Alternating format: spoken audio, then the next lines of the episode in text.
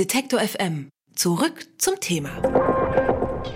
N99, der Podcast äh, zur Frankfurter Buchmesse von Detektor FM aus Halle 4.1 äh, The Arts Plus. Da geht es ja viel um Digitalisierung, um äh, Kreativwirtschaft. Und da ist äh, gerade auch äh, Lizzie, The Human Drum Machine, aufgetreten. Äh, sie sagt von sich selbst, dass sie die wildesten Elektropop-Träume verkörpert. Und ich freue mich, dass sie jetzt hier bei mir auf der Bühne ist. Nee, das Gimmick habe ich noch gar nicht verraten. Wobei, das kannst du vielleicht selbst machen. Hi, Lizzie. Guten Tag. Hallo, Christian. Was hast du an?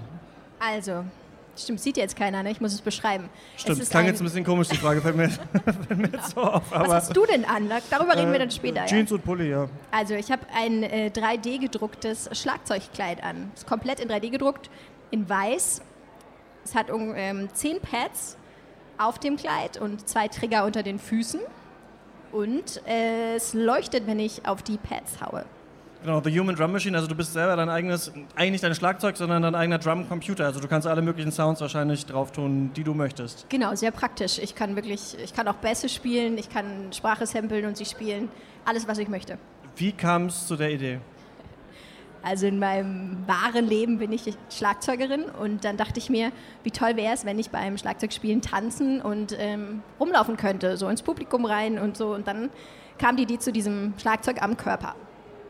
Und dann habt ihr es mit einer Indiegogo-Kampagne umgesetzt, oder? Stimmt, ja. Also da, damit habe ich eigentlich mein Album, meine Albumproduktion umgesetzt. Und wie wurde es dann produziert? Also wie, also du hast gesagt, du willst es irgendwie machen und dann wie kam es dazu, dass du das Kleid jetzt auch wirklich hast? Äh, es war ein langer Weg, sage ich mal. Ich habe sehr viel Geduld und Rückschläge einstecken müssen und äh, auch einiges an Geld ausgeben müssen und jetzt ist es da. Also es war ist eine Zusammenarbeit von Fashion Tech Designerin, Robotic Engineer und mir und ja, hat viele Stunden gedauert, bis es jetzt das ist, was es ist. Wie lange hat es gedauert, bis du das äh, wirklich beherrscht hast, also es dann auch zu spielen? Weil ich kann mir vorstellen, man will das dann unbedingt haben, dann ist es irgendwann da und dann muss man ja aber auch lernen, das alles zu machen. Ja, ich meine, als Schlagzeugerin hat man ja die ganze Unabhängigkeit, also hat man ja dauerhaft mit zu tun. Von daher war das kein Problem, so Hände, Füße, Koordination.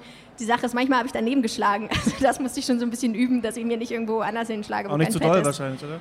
Und das ist schon okay. Ja? Ja, guck mal so. Hört man's? Ähm, beschreib doch mal, wie so eine Performance von dir aussieht. Was soll ich beschreiben? Wie so eine Performance so. aussieht, ja. Oh, Vielleicht müssten das lieber die Leute machen, die es gesehen haben dann. Also das Schöne ist, dass alle meine Pads auch Visuals triggern. Das heißt, ich habe Visuals hinter mir, die auch zu der Musik ähm, abgestimmt sind. Und immer wenn ich ein Pad schlage, sieht man das visualisiert hinter mir. Das heißt, wenn ich rechts oben schlage, zum Beispiel, gibt es einen blauen Punkt oder so. Die Bassdrum gibt es einen anderen Punkt und ja so passiert auch sozusagen visuell was und damit die Leute das besser verstehen können, weil sonst denken die, was macht die Frau da?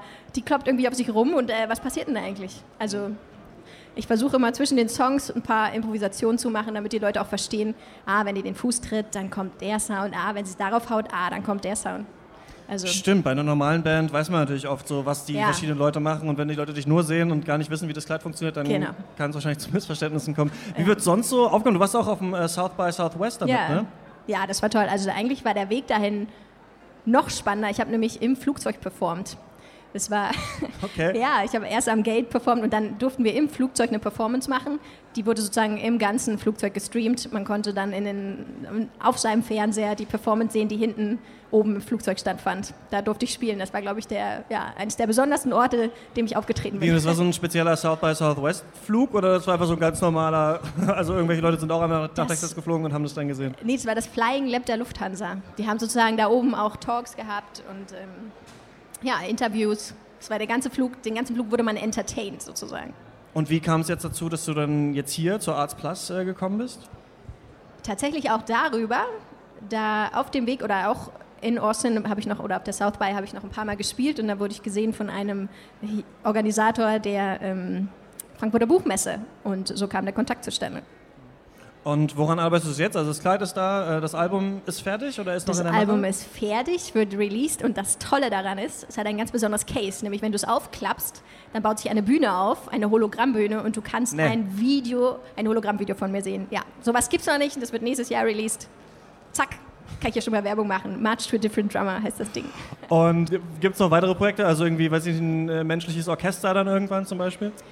Ja, ich bin, natürlich habe ich sehr viele Ideen. Ich fände es ganz toll, wenn mehrere Leute das erleben könnten, natürlich. Wenn ich zum Beispiel einige von diesen Pads bauen könnte, die wirklich, dass du auch so ein Westerom haben könntest und spielen könntest, irgendwas triggern könntest. Kann Musik sein, kann irgendwie in der Gaming-Industrie sein, können Kinder sein zum Beispiel. Ich glaube, das wäre ein Riesending, wenn man mit so, sowas, mit Kindern Musik machen könnte ja, dann äh, habe ich natürlich Lust, eine Hologrammbühne auch zu bespielen, wenn ich auftrete. Also die Performance noch mehr in diese Richtung gehen zu lassen.